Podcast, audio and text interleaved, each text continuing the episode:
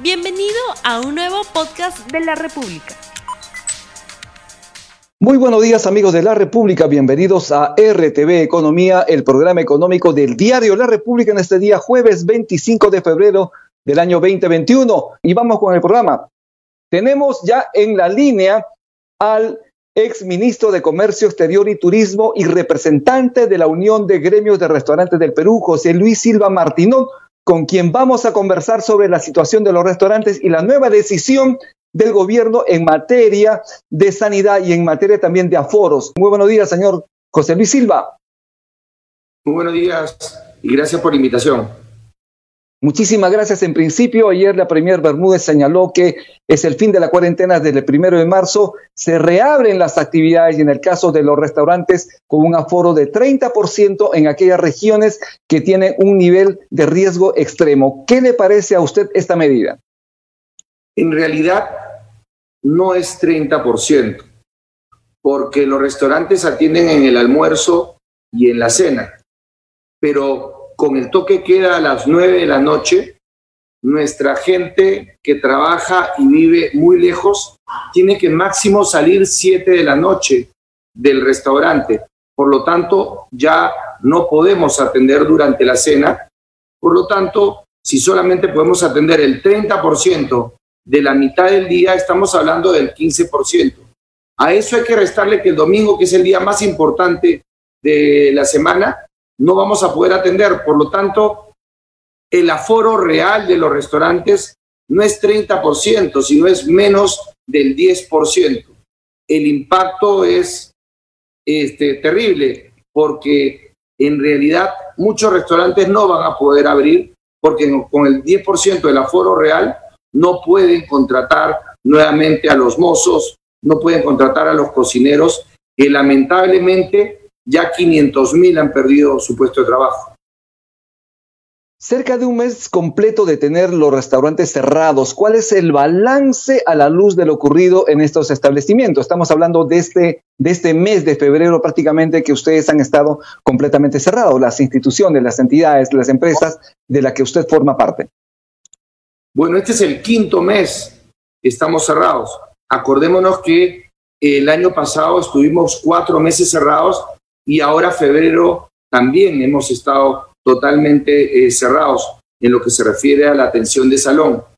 Eh, la situación es muy delicada. 70 mil restaurantes habían cerrado antes del mes de febrero y lo más probable es que miles más se hayan sumado a esta lamentable situación. ¿Tuvieron ustedes oportunidad de presentar su posición a las autoridades del ministerio respectivo? Definitivamente nosotros tenemos un diálogo permanente con el Ministerio de la Producción. También eh, participa el Ministerio de Comercio Exterior y el Ministerio de Economía. El diálogo es muy fluido y reconocemos en eh, Produce, que es nuestro ministerio rector, eh, una voluntad de tratar de solucionar el tema. ¿ya? Pero lamentablemente la decisión se toma de manera corporativa dentro del Consejo de Ministros y lo que se ha planteado es esto. Eh, por ejemplo, el tema de la, del toque queda a las nueve de la noche no se entiende, porque si nosotros tenemos un periodo de tiempo que la gente se puede movilizar y se lo achicas, quiere decir que más gente va a tener que estar en los paraderos, en los buses, en un momento dado. Nosotros hemos dicho en reiteradas oportunidades que el toque queda debería ser por lo menos a la medianoche.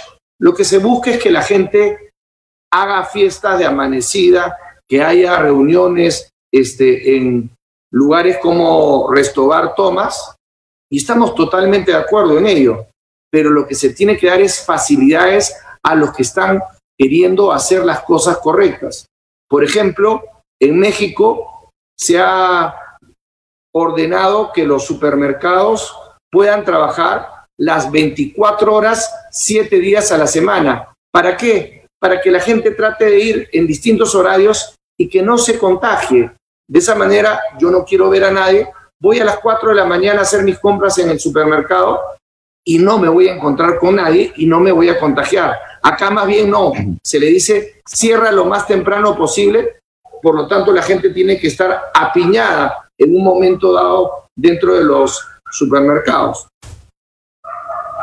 Ayer, luego de la conferencia de prensa de la Premier y sus ministros, la Unión de Gremios de Restaurantes emitió un pronunciamiento emitiendo su preocupación, como usted lo ha señalado también en este momento, respecto a estas últimas medidas del gobierno. No es una buena decisión de haber estado con cero aforo a tener un 30% de aforo y usted señala que es un 10% o menos de un 10% realmente, pero de alguna manera no se está reactivando y con eso también se cuida la salud de las personas. Para nosotros, la salud de las personas es nuestra primera preocupación. El gobierno, el Ministerio de Salud, dio protocolos en que se asegura, en los que se asegura que no hay contagio, porque ya el, el protocolo hace que el aforo se reduzca. El protocolo te dice que tienes que tener un corredor de dos metros, distanciamiento de mesas de metro y medio. Ya con eso el aforo, en, sobre todo en los restaurantes más pequeños, se puede estar reduciendo en 40, 50%. El protocolo, pero adicionalmente el gobierno dice, además, tengan, tienen que reducir su aforo. O sea, nos castigan dos veces. Nosotros este, creemos que hay que copiar las cosas de los, en los países que se está haciendo correctamente. Chile, Colombia, en los dos países que están mejor en Latinoamérica, le dicen a los restaurantes, señores, yo les he aprobado un protocolo, aplíquenlo. Y eso es lo único que le dicen.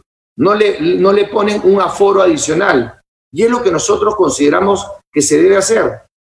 ¿Ya? ¿De qué sirven los protocolos si el gobierno no va a hacer que se cumplan los protocolos? Habla de aforo, debería de hablar de protocolos. Y eso es lo que están haciendo países como Colombia, que ha sido declarado el mejor destino gastronómico de Sudamérica, porque su gobierno, a diferencia del gobierno del presidente Vizcarra, ha estado promoviendo, este, alentando a que la gente que está en el sector de restaurantes haga las cosas bien. Y hoy día el World Travel Award lo ha declarado como el mejor destino gastronómico de Sudamérica. Perú ya está fuera. Perú era ocho años de manera consecutiva mejor destino gastronómico del mundo. Ahora no lo somos ni en Sudamérica. El servicio en salón de noche, es decir, para la atención en la cena, el servicio de cena, ¿cuánto es lo que representa en las ventas de los restaurantes? El 50%. y en el caso de los domingos, ¿Y los domingos? ¿Y los domingos? los domingos? significa más o menos, dependiendo del tipo de restaurante, entre el 20 y el 30%. Significa que estamos hablando de un 80% aproximadamente de menos ventas para el gremio de restaurantes.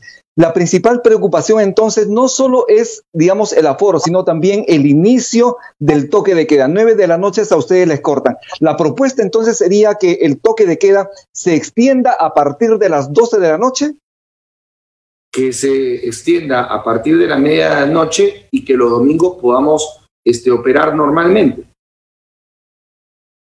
qué le parece a usted?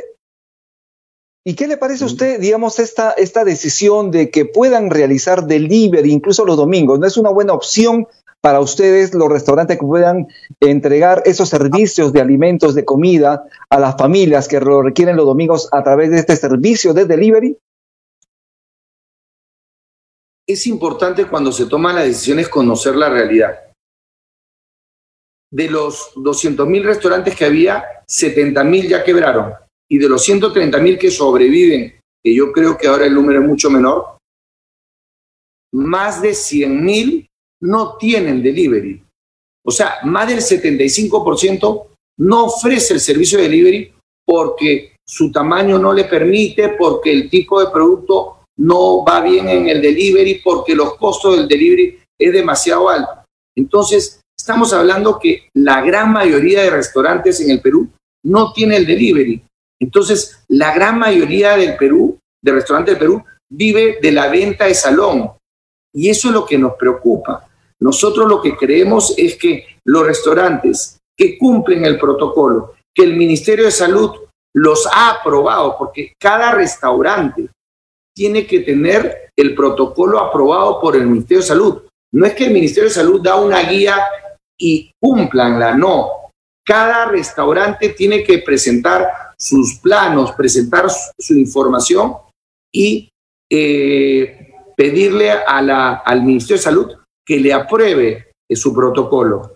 Y eso es lo que han hecho miles de restaurantes y hoy día no se está utilizando lo que se aprobó en el protocolo. Simplemente se dice un aforo determinado, cuando lo que debería hacerse es como en Chile y en Colombia, que se trabaje con el protocolo y que no se diga que se ha hecho una aprobación del 30% cuando lo real es que es menos del 10%. Refresca un poquito la información que nos ha entregado hace un momento. ¿Cuántos restaurantes van a empezar a trabajar desde el primero de marzo?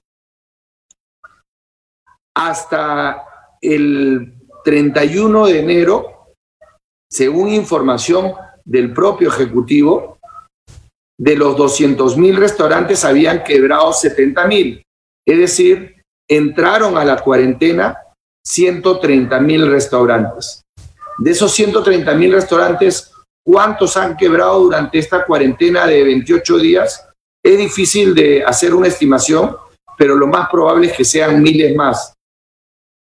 Las malas decisiones del gobierno del presidente Vizcarra han hecho que 500 mil trabajadores pierdan su trabajo en los restaurantes.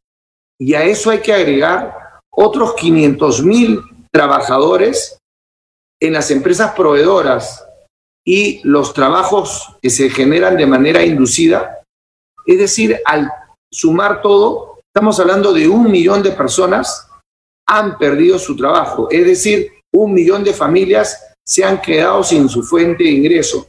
Y eso es porque el presidente Vizcarra, la ministra Massetti, estaban interesados en otra cosa que en realidad preocuparse por la salud y la economía del país. Nosotros tenemos la tranquilidad de poder decir que los restaurantes son lugares seguros para comer. No hay un solo caso de contagio de coronavirus en restaurantes hoy día en el Perú. ¿Usted está seguro de esta afirmación? Usted señala que no hay un solo caso de alguna persona que se haya contagiado por coronavirus, pero está seguro porque al fin y al cabo, si uno quiere disfrutar un desayuno, un almuerzo, un café, una cena, para ello uno tiene que quitarse la mascarilla. Eso definitivamente, de alguna forma, podría haber algún foco de contagio. Allí puede haber algún riesgo. ¿Qué puede decir usted a esto? Nosotros le hemos pedido al Ministerio de Salud que nos demuestre con estadísticas de dónde son los focos de contagio y si hay foco de contagios en restaurantes. Primero. Segundo, el protocolo, que es el más estricto del mundo de los restaurantes en el Perú, hace que haya un distanciamiento social, un distanciamiento entre mesa y mesa, que haya corredores de dos metros de ancho, que si uno quiere tener eh, una barra, que tengas que poner una mica para que no estés este, frente a la persona, sino hay una, una mica de protección. Todo eso ha sido aprobado por el Ministerio de Salud y el Ministerio de Salud dijo que con este protocolo no hay contagio. Por lo tanto, si yo me saco la mascarilla, ya y tengo todas esas medidas de protección y estoy sentado en la mesa porque también así lo manda el protocolo, con mi esposa, con mis hijos que viven en mi misma casa, no voy a tener un riesgo mayor que el estar este, almorzando en, en la cocina de mi casa o en el comedor de mi casa. Señor Silva Martínez, tenemos ya el resultado de la encuesta del sondeo rápido que hemos lanzado al inicio del programa. La pregunta es, ¿es suficiente el 30% de aforo en los restaurantes? Sí, 42%, no 58%. ¿Qué tiene usted que decir a este resultado de este sondeo rápido en la República? Bueno, agradezco a las personas que, han entendido que no es suficiente y que va a generar cientos de miles de personas más pierdan su puesto de trabajo y a que pequeños empresarios, que son el 98% de los restaurantes, van a perder todo su capital, van a perder su proyecto de vida, van a perder algo que de alguna manera les costó muchísimo lograr. Una última pregunta, y usted que fue ministro de Comercio Exterior y Turismo, en el caso, por ejemplo, de los productores de gamarra, ellos están, sufriendo y han pedido salvaguardas a la importación de productos de China y de la India, porque están compitiendo de manera desigual con esas importaciones y además están, tienen los establecimientos cerrados y con un deterioro enorme del empleo.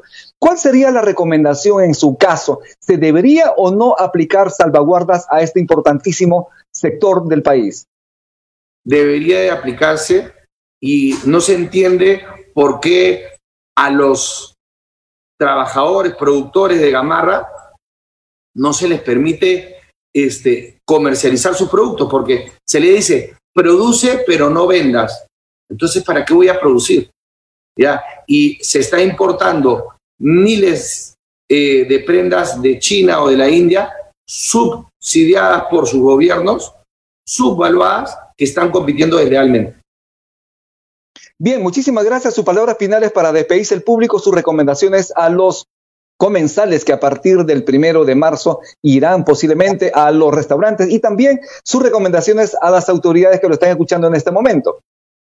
Bueno, empezar por agradecer a los ministros que han apoyado la apertura de los restaurantes, decirles que como se ha planteado, no hay una ayuda real porque el aforo que vamos a poder utilizar, si hace el cálculo que hemos conversado, es menos del 10% y decirle a todos los oyentes que los restaurantes son lugares seguros, que por favor tengan la tranquilidad que comiendo en los restaurantes no hay contagio. La FDA de Estados Unidos ha dicho no hay contagio por alimentos. Muchísimas gracias. Bien, muchísimas gracias. Estuvimos con José Luis Silva Martinot, ex ministro de Comercio Exterior y Turismo y representante de la Unión de Gremios de Restaurantes del Perú. Muchísimas gracias por su participación en RTV Economía. Mi nombre es Rumi Ceballos. Nos vemos el día de mañana. No olvides suscribirte para que sigas escuchando más episodios de este podcast.